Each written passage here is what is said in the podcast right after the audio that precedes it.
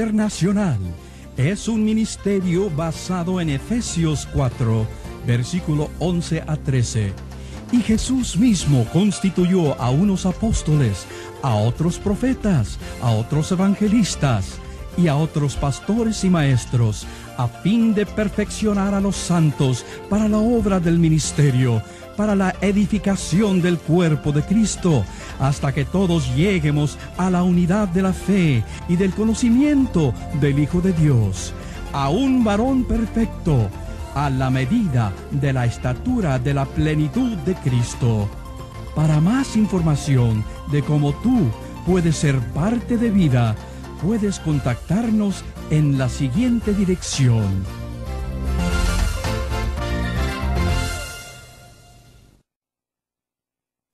¿Cómo están mis amigos, mis hermanos?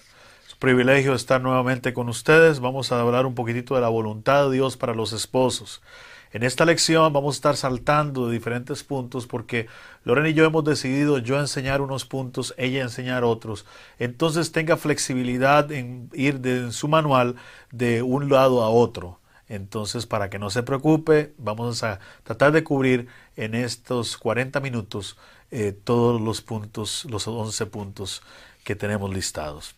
Entonces, el primer punto que vamos a cubrir es que la voluntad de Dios para los esposos es de que formen un núcleo familiar. Esto es muy importante que se entendamos porque a veces tratamos de involucrar a gente externa nuestra suegra, nuestros padres eh, dentro del matrimonio. Y Dios dijo, dejará al hombre a su padre y a su madre, se, unirán a su mujer y los dos serán una sola carne. Entonces, eh, en tanto en Marcos 10:7 como en Efesios 5:31, la palabra de Dios dice que es la voluntad de Dios que cada pareja conforme su propio núcleo familiar, totalmente separado de sus respectivas familias. Eso está bueno. Entonces yo quiero animarle a usted a que no es que su padre o su madre no vivan con usted, no es eso, es de que usted sepa hacer una separación y darle el lugar a su esposo o a su esposa que él o ella se merezcan. El siguiente punto sería el punto número dos. La voluntad de Dios para los esposos es que se multipliquen. Yo creo de que tomando en cuenta este pasaje en Génesis 1.28 que dice, y los bendijo Dios y les dijo, eh, fructifíquense y multiplíquense y llenen la tierra y sojuzguenla y señoreen en los peces del mar y en las aves de los cielos y en todas las bestias que se mueven sobre la tierra. Es el deseo de Dios para la pareja que tengan hijos, con el fin de transmitirles la bendición. Los hijos no son solo producto de una relación sexual. Los hijos es el conducto, ellos son el conducto por el cual podemos transmitir la bendición de Dios sobre nuestra vida. Entonces usted no tema si hay alguna pareja que está viendo esta enseñanza en este momento y no han podido concebir. Eh, esto es algo que en nuestro ministerio ha traído eh, gran eficacia y es el hecho de reclamar esta promesa sobre cada pareja que tal vez afronte esterilidad o, o problemas para concebir. Es la voluntad de Dios que usted se reproduzca y que usted siga adelante. Entonces, dígale a sus órganos reproductivos, dígales en el nombre de Jesús, yo aplico la voluntad de Dios para mi vida, yo tengo que reproducirme en el nombre de Jesús, yo corto toda maldición y comience a hablar la palabra de Dios, pero refiriéndose siempre a este versículo. Dios dice, multiplíquense. Es la voluntad de Dios que tú lo hagas. El deber conyugal. Y cuando nos dicen deber conyugal, pensamos que es algo que debemos hacerlo a la fuerza o impulsado simplemente porque es un deber objetivo y nada más, pero no es lo que nos enseña la palabra de Dios. Vamos a ir a Primera de Corintios, capítulo 7, verso 3. El marido debe cumplir con su mujer el deber conyugal y asimismo la mujer con el marido. Pero en el original griego esto es lo que dice. El marido debe rendir, quiere decir dar cuentas, rendir, devolver, restituir, dar en cambio, corresponder con agradecimiento y cumplir un voto para con la mujer y hacerlo con la debida benevolencia. Asimismo, la mujer al marido. Tanto el hombre como la mujer deben corresponder con gratitud la debida benevolencia. ¿Y a qué se refiere la debida benevolencia? ¿Qué es lo que nos pide Dios al hombre y a la mujer? El uno al otro. Hay dos cosas que se le piden al hombre y dos cosas que se le piden a la mujer. Al hombre en todos los pasajes donde se habla con respecto al trato que el varón debe dar a su esposa, se lee bien claro que el marido ame a la mujer. Maridos, amen a sus mujeres como Cristo amó a su iglesia. Lo primero es amar a su mujer. Ese verbo amar es ágape, es el mismo tipo de amor que tiene Dios. Es tener misericordia, es tener caridad. Ese es el amor que usted debe de amar a su esposa. Es un amor más allá que embarca todos los tipos de amor es el mismo tipo de amor de Dios. Usted puede encontrar esos tipos de amor en Primera de Corintios 13, Filemón 5, Primera de Juan 4, 7, 13. Otros pasajes donde se habla del amor ágape es Mateo 5:43, Mateo 19:19 y otros de los pasajes que usted puede encontrar en su manual de enseñanza. Aunque a todos se nos insta a amarnos con el amor ágape, con el amor de Dios, a los esposos se les instruye debidamente qué es este tipo de amor que ellos deben de tener. En Colosenses 3:18, Primera de Corintios 13, Efesios 5, 25 y 33, leemos que en el griego se amonesta al marido no solamente amar a su mujer, sino a no ser áspero con ella. La segunda cosa que te pide el Señor a ti, varón, es no hacer áspero con tu mujer. La palabra áspero en el griego es picros, que significa ser amargo, significa ser rudo, cruel, exasperar y herir. En el contexto del versículo, quiere decir producir un sabor amargo en el otro, tratar con enojo y con amargura, causar una gran pena. Es hacer llorar sin razón alguna. Si tú varón estás haciendo llorar a tu mujer, vez tras vez, estás poniendo una semilla picros de amargura en tu esposa y tú tienes que darte cuenta de eso y lo tienes que cortar. Por otro lado, a la mujer se le piden otras dos cosas para que pueda amar a su marido con la benevolencia. Eso es lo que habla el punto que estamos tratando del deber conyugal. El deber conyugal del varón es amar y no ser áspero con su mujer. Para la mujer es lo siguiente, si pudiera ir conmigo a Tito capítulo 2, versos 3 y 4, usted va a leer lo siguiente, que las ancianas asimismo sean reverentes en su porte, que no sean calumniadoras ni esclavas del vino, sino maestras del bien, que enseñen a las más jóvenes a amar a sus maridos y a amar a sus hijos. La palabra amar a sus maridos es muy diferente de amar a sus hijos en el original. En el original griego, se hace diferencia entre el amor de la mujer hacia sus hijos y entre el amor de la mujer hacia su esposo. Pero el tipo de amor para con el esposo no es ágape, es filandros. Y el tipo de amor para con los hijos es filotecnos. O sea, la mujer no debe de amar a su marido con el mismo tipo de amor con que ama a sus hijos o viceversa, sino que es un, es un amor exclusivo. Filotecno se nombra solamente una vez y es en este pasaje en Tito. Y quiere decir el amor afectivo de la esposa hacia el marido con referencia al sexo también. Proviene de la raíz filos, que denota ser amigable y desear bien al marido. Es un amor de amiga, de asociada y de compañera. Literalmente en el original lo que significa es ser la amante del esposo, ser una aficionada del esposo. La mujer tiene que aprender a convertirse en la amante y la aficionada de su marido. Así que cumplamos el deber conyugal con gozo, con amor y disfrutándolo porque es un don de Dios.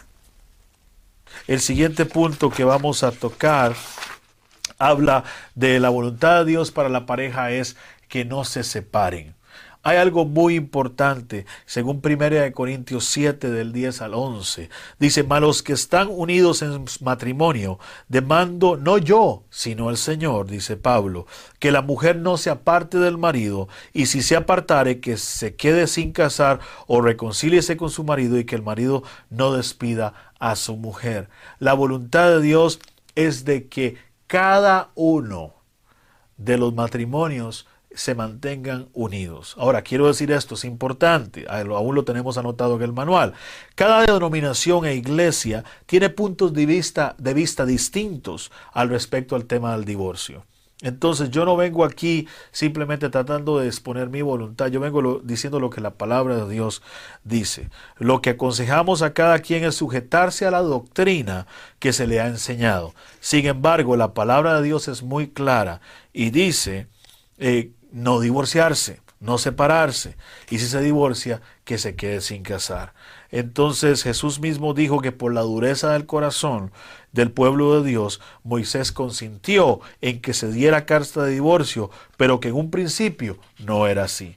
Entonces, Qué hermoso, hermano hermana, es el entender de que la persona que escogimos, la persona que tenemos a nuestro lado, es la voluntad de Dios que sigamos con ella hasta el final. Y tal vez usted dirá, pero hermano, usted no lo conoce, pero hermano, es que tantos problemas, pero hermano, déjeme decirle, hay esperanza, hay solución. Dios tiene la respuesta, Dios puede transformar corazones. Si transformó nuestro matrimonio, ahora vivimos una vida plena y feliz, puede transformar su matrimonio también y ayudarle a seguir adelante.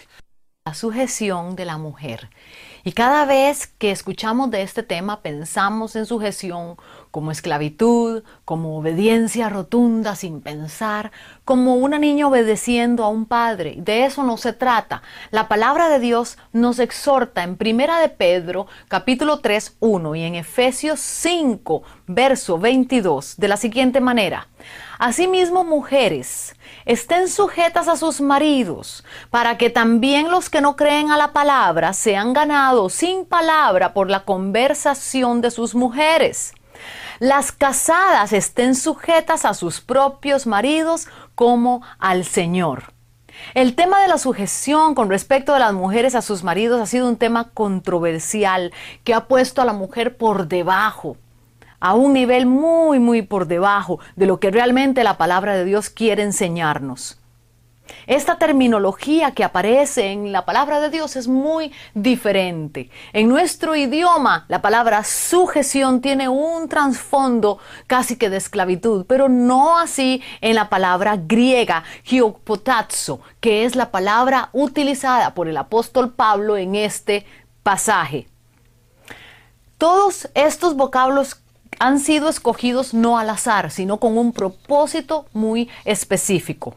Y quiere decir una actitud voluntaria de rendirse, es ponerse por debajo o bajo el amparo de alguien de manera voluntaria. A la mujer no se le sujeta a la fuerza. Tu hombre no puedes sujetar a tu mujer. Dice la palabra, mujeres, sujétense a vuestros propios maridos. La mujer tiene que tomar la decisión por ella misma, de una manera libre, tomando con libre albedrío la decisión voluntaria de sujetarse. Es el acto voluntario de querer ayudar llevando una carga es el querer obedecer y sujetarse al consejo y a la guía de otro. Por eso es que tantos matrimonios llevan ese conflicto, porque la mujer no quiere oír consejos, la mujer no quiere aceptar cuando ella se equivoca y el marido tiene un consejo que darle para que ella pueda cambiar, ella no lo quiere aceptar. Ahí nos está sujetando. Lo que nos dice la palabra de Dios, que quiere decir la palabra sujeción, es aceptar la guía del otro. Porque Dios a través de tu esposo, mujer, puede guiarte a lo mejor para ti.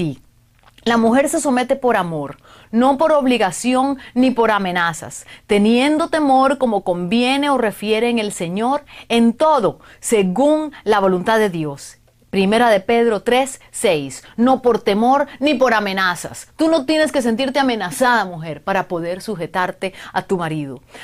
Están sujetas a vuestros maridos, así como Sara obedecía a Abraham sin tener ninguna amenaza.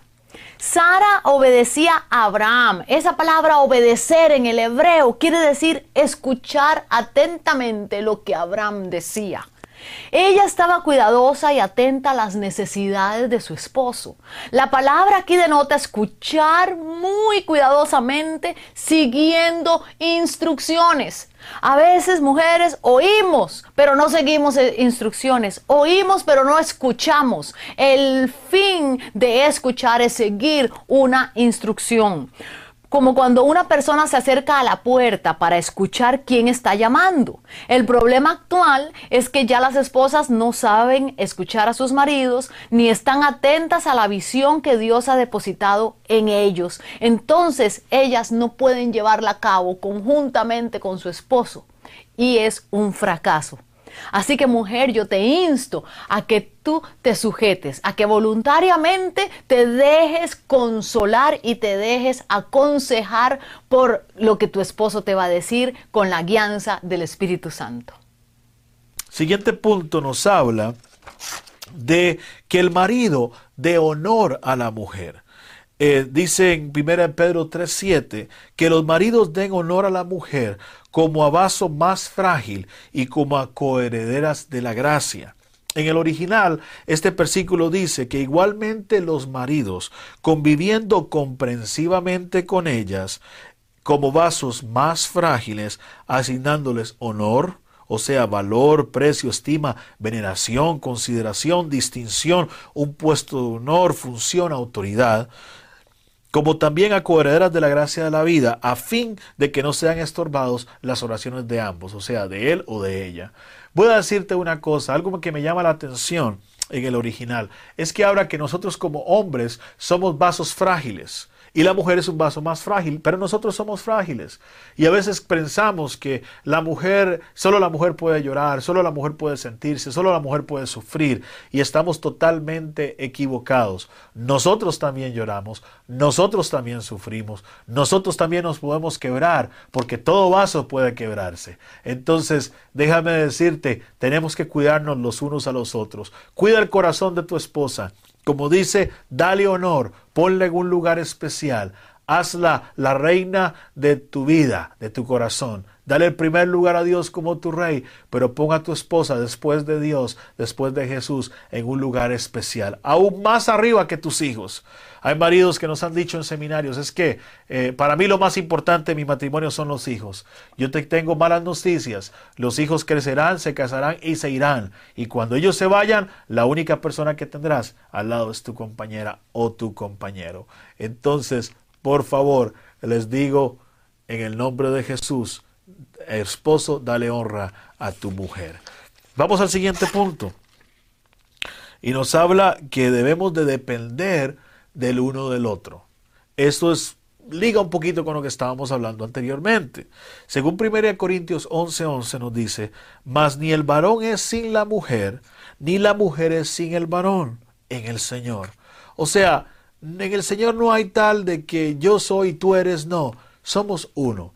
Dice, y dejará al hombre a su padre y a su madre y se unirán a su mujer y serán una sola carne. Eso quiere decir de que no puedes pretender afrontar la vida tú creyéndote ser único e individual. Hay esposos que toman a su esposa y, y, la toman simplemente para la relación sexual o para cocinar o para limpiar, pero para las otras cosas no. Yo creo que somos uno y tenemos que darnos el lugar el uno al otro. Nuestra manera de pensar y nuestra filosofía en, nuestro matrimonio es el no hacerle al, cónyuge lo que a uno no le gusta que a uno, que a uno le hagan. Entonces, si tú practicas esto, si tú entiendes de que esta compañera va a estar contigo en las buenas y en las malas, y si le das honor a ella, tú vas a ver un matrimonio feliz y estable. No cometas el error de muchos hombres de que se apartaron de su mujer, no la querían, la utilizaban como un, un utensilio de cocina y después, por desgracia, sufrieron alguna enfermedad, eh, tuvieron parálisis, invalidez, cualquier cosa, y, y, al final de cuentas todo el mundo se, se alejó, y la que quedó viendo por ellos, amándolos, sirviéndolos, fue su esposa. Y en ese momento lamentan el no poderle haber, haber dado a su esposa el tiempo de calidad y amor y de comprensión que debieron darle. No pierda la oportunidad de demostrarle a ella que está contigo. En el hogar no es el hombre quien manda, no es la mujer quien manda, es el Espíritu de Dios que gobierna ese hogar. Si Él lo gobierna, si Él manda, hay éxito, hay paz, hay prosperidad. Entonces, no te preocupes, depende tú de tu esposa como ella va a depender de ti y van a tener un matrimonio de éxito. Ok, vamos al siguiente punto y nos habla de que el matrimonio sea honroso y que las relaciones íntimas sean puras. ¿Qué quiere decir esto? Esto quiere decir que la, que la pareja debe ser unida por matrimonio legal. En la Iglesia Católica se casa, cuando una pareja se casa, eh, no importa que no hayan ido un abogado, las autoridades de algunos países reconocen a la, Iglesia Católica como autoridad legal y ellos pueden casar espiritualmente y legalmente a la vez. En mi país, Costa Rica, por ejemplo, la iglesia evangélica no tiene esa potestad. Entonces hay que ir a donde un abogado primeramente a, hacer, a efectuar los trámites de matrimonio, a obtener la licencia y después se va a la ceremonia religiosa en la cual se obtiene la bendición. Hay gente que piensa que solo que lo más importante es la religión o la ceremonia religiosa en la, en la iglesia. Pero yo te tengo malas noticias a los que piensen así. Dios dice que tenemos que estar en orden con la ley, con los hombres como con Él. Entonces, mientras no estés casado legalmente, no estás casado aunque seas bendecido por la iglesia. Entonces, si tal vez tu matrimonio eh, se efectúa así por una que otra eh, forma, tú tienes que hacer las cosas correctamente bajo la ley y Dios va a bendecirte y te va a prosperar. ¿Ok? Entonces, eso es importante. Ahora, eh, vamos a hablar un poco que hay un error que de vez en cuando cometemos alrededor de todas las iglesias, hablaba anteriormente, que ellos creen que porque el pastor eh, lleva a cabo la ceremonia religiosa, entonces el pastor ya los casó. Y eso se ve en lugares rurales, en lugares inhóspitos muchas veces, y tienes que tener cuidado. Honra a las autoridades y Dios te va a honrar a ti también. Siguiente punto, y en este nos vamos a detener un poquito más. Vamos a estar estudiando esto en, este, en esta lección y también en la última lección. Eh, si no nos da tiempo en la última lección, usted ya va a tener la explicación y no va a tener problema. Entonces, el punto 9 dice que el marido sea la cabeza, según Efesios 5, 23. Entonces, ¿qué es lo que nos Pablo nos dice y nos explica? Y nos dice, como Cristo es la cabeza de la iglesia, que el marido sea la cabeza en el matrimonio. En español, la palabra cabeza tiene dos significados. Igualmente en el inglés y en el hebreo. Eso quiere decir cabeza, quiere decir la cabeza física del cuerpo de alguien, mi cabeza, o eh, el líder de un cuerpo de gente. Entonces en el griego, a diferencia del, del español, del hebreo y del inglés, existen dos palabras diferentes y distintas que se traducen como cabeza. Esto quiero enfatizar mucho porque sé que muchas personas eh, han recibido tal vez una enseñanza en la cual utilizan este versículo para ejercer dominio y ejercer eh, autoridad y aún actúan con machismo sobre la mujer porque ellos dicen yo soy la cabeza, yo tomo las decisiones, yo hago lo que quiero. Vamos a estudiar esto. En el griego hay dos palabras que explican, que simbolizan cabeza. Voy a hablar del significado de cada una de estas dos palabras. Las dos se denominan como cabeza, como el objetivo de entender cuál sería la palabra que Pablo utilizó en el griego.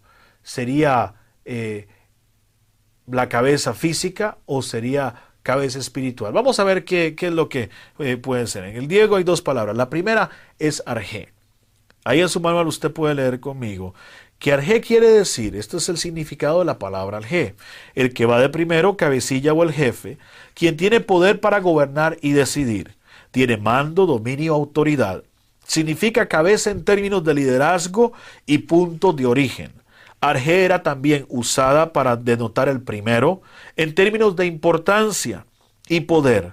Lo usamos en palabras como arcángel, arzobispo todas ellas relacionadas al cabecilla de un grupo en términos de liderazgo. Diferentes formas de arjé son usadas a través del Nuevo Testamento, incluyendo las escrituras de Pablo, para designar al cabecilla o líder de un grupo de gente. Estas formas son traducidas como magistrado, como gobernador, como principado o como cabeza. La otra palabra que Pablo eh, eh, utiliza es la palabra kefalé Vamos a ver el significado. Kefalé significa cabeza, la parte del cuerpo de alguien. También era usada para significar primero en términos de posición, como un soporte sobre una puerta o una piedra angular en una base. Nunca fue usada para significar líder o jefe o gobernador. Kefalé es también un término militar. Significa quien dirige, pero no con el sentido de director. Kefalé no denota general o capitán o alguno que solamente da órdenes desde a la tropa desde un lugar seguro. Por el contrario, un kefalé era el que iba delante de las tropas, el líder en el sentido de ser el primero en llegar a la batalla. Sabes, estas dos palabras pueden ser usadas o traducidas a nivel castellano como cabeza. Una significa jefe y la otra significa cabeza física o a veces el primer soldado en la batalla. Desafortunadamente una persona de habla castellana que lee que el marido es la cabeza de su mujer, normalmente concluye que el marido debe gobernar sobre su esposa. Esto fue lo que Aristóteles enseñó, que el marido es un arjé para su esposa, cabeza de la casa y gobernador sobre su familia. Pablo escogió la otra palabra, kefalé, pero las personas que dependen de la traducción castellana no saben esto. Arjé y kefalé no son sinónimos y no pueden ser usados intercambiadamente. Por esa razón, los 70 eruditos que escribieron el Septuagento del hebreo al griego no usaron la palabra griega que ellos quisieron, al contrario, fueron muy cuidadosos al notar cómo la palabra hebrea era usada y tradujeron kefalé. Cuando la palabra hebrea significa jefe, líder, ellos traducían arjé. Pablo estaba ciertamente familiarizado con ambas palabras. Él conocía el lenguaje y por eso fue muy cuidadoso en poner que el hombre es el que falé de la mujer, que quiere decir el que va primero. Tú, hombre, tienes que ser el primero en proteger a tu familia. Tú, hombre, tienes que ser el primero en interceder, en proteger espiritualmente, en imponer las manos, el estar ahí. Es como, yo pongo el ejemplo de una flecha.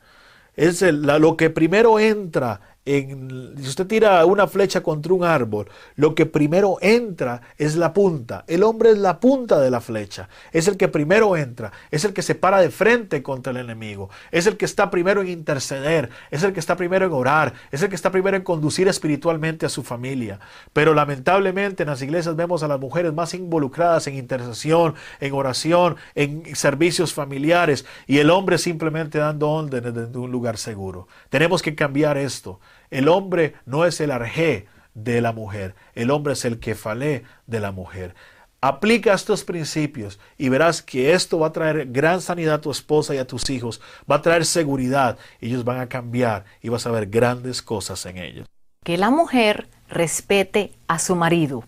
Efesios 5, 33.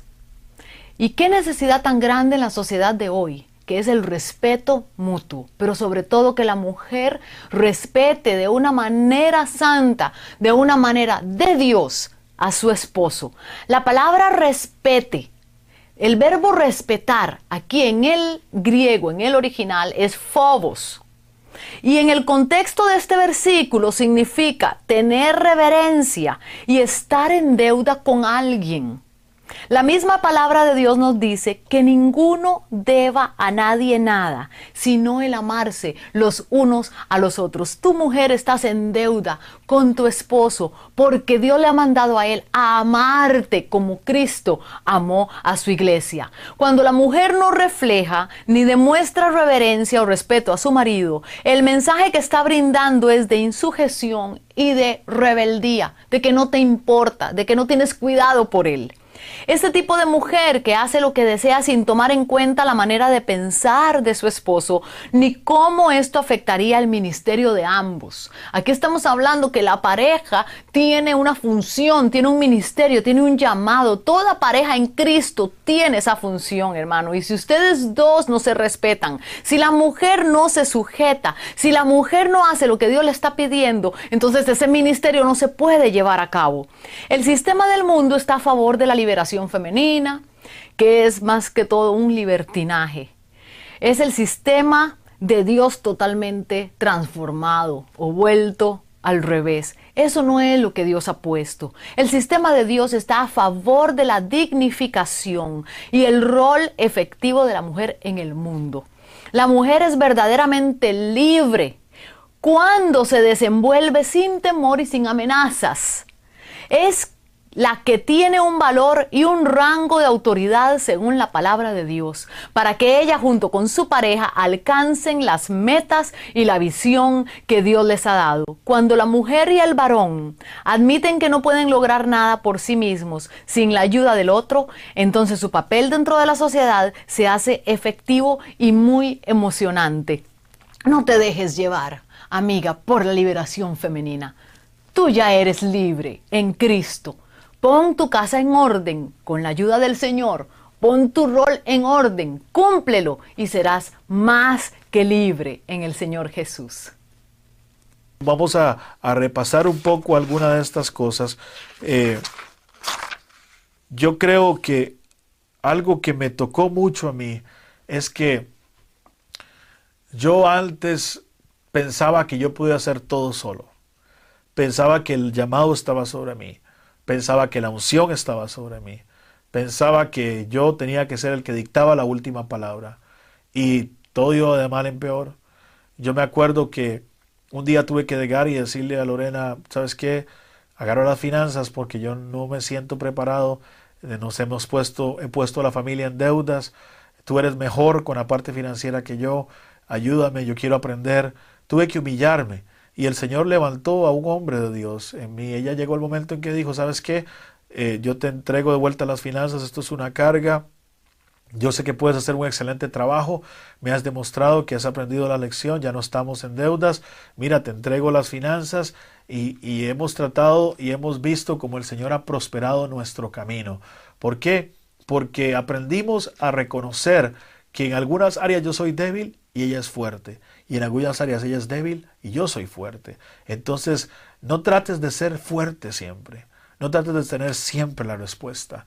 Aprende de que Dios te puso una ayuda idónea a la par tuya para que tú pudieras sobresalir y pudieras salir adelante.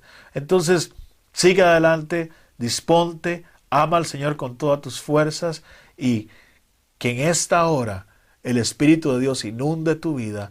Repasa esta lección y ve cada uno de estos puntos y esté, quiero que estés seguro, tanto usted hermana como usted hermano, que los están poniendo en práctica en su matrimonio. Y ustedes verán cómo va a ser transformado totalmente todas esas áreas grises y tristes en su matrimonio. Cuando le damos honor a la mujer, cuando la ponemos en su lugar, cuando le aprendemos a reconocer que ella es mejor que nosotros en otras áreas y le dejamos que ella surja, Dios nos toma nuestras áreas. ¿Sabe qué sucede? Tu esposa también reconoce las áreas en que tú eres fuerte y te levanta. Entonces el matrimonio se convierte en yo te levanto, tú me levantas y seguimos levantándonos y llega, se convierte en algo hermoso y precioso. No tengas temor. No tengas temor en reconocer las áreas en que tú no eres fuerte. Sé un que falé. Ve tú primero Sé tú el primero en exponerte y sé tú el primero en enfrentarte a los, al enemigo. Sé tú el primero en pelear la batalla. No dejes eso a tu esposa, hazlo tú y Dios te va a bendecir. Yo hablo palabras de bendición sobre ustedes y yo declaro que ninguna arma forjada contra ustedes va a prosperar. Tengan gran disposición en lograr estas cosas. Y ahí donde estás, cierra tus ojos y dile, Señor Jesús, yo te amo Señor Jesús, yo te bendigo. Señor Jesús, tú eres grande y me dispongo totalmente para que tú hagas lo que yo deba de hacer. ¿Sabes? No tengas temor. No tengas temor. No necesitas ser perfecto. Necesitas tener un corazón dispuesto. No tengas temor. No tengas temor. Disponte y a que Dios haga la obra que Él tiene que hacer. Haz de tu matrimonio un refugio. Haz de tu matrimonio una ciudad de refugio, en la cual tanto tu esposa como tú puedan llegar y puedan refugiarse. Sí vamos a tener problemas, sí vamos a tener diferencias. Hay enemigos del enamoramiento y el enemigo está dispuesto a destruirte, destruir tu matrimonio. Recuérdate que cuando eran novios todo era color de rosa. Yo casi nunca he hablado con un noviazgo el cual todo era amargado y era horrible cuando eran novios. Yo nunca he hablado con un matrimonio que me diga, es que cuando éramos novios nosotros éramos infelices. No se hubieran casado. Pero si en el pasado había momentos especiales, yo creo que el matrimonio tiene que ir de, gloria en gloria. Así como la luz de la, de la, aurora va en aumento, el matrimonio tiene que ir escalando, tiene que ir venciendo. Cada día tenemos que conquistar áreas en nuestra vida. Y estos consejos son practiquísimos para que tú puedas llegar a esto. Repasémoslos. Primero dice, la familia forma su propio núcleo familiar, esa es la voluntad, la voluntad de Dios. Que el esposo y la esposa estén solos, no involucren a nadie más. Hay esposos que ponen hasta los hijos. Hemos visto casos de esposos hasta que traen a sus hijos a dormir a la misma cama y, los hijos separan a los padres.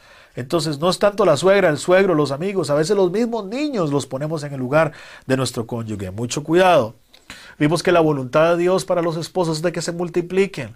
Si eres estéril o tienes un matrimonio que no han podido concebir, aduéñate de esta palabra. Diga en el nombre de Jesús, yo aplico la voluntad de Dios para este matrimonio y voy a concebir, voy a tener hijos, voy a ver grandes cosas en mi vida. Dios no miente, Él cumple su palabra.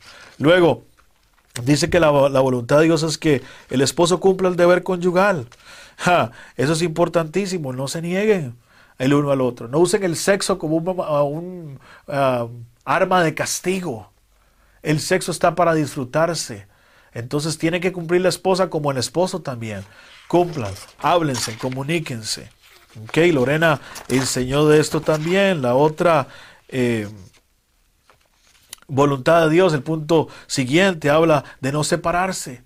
Dios no hizo el matrimonio para ver si acaso funcionaba.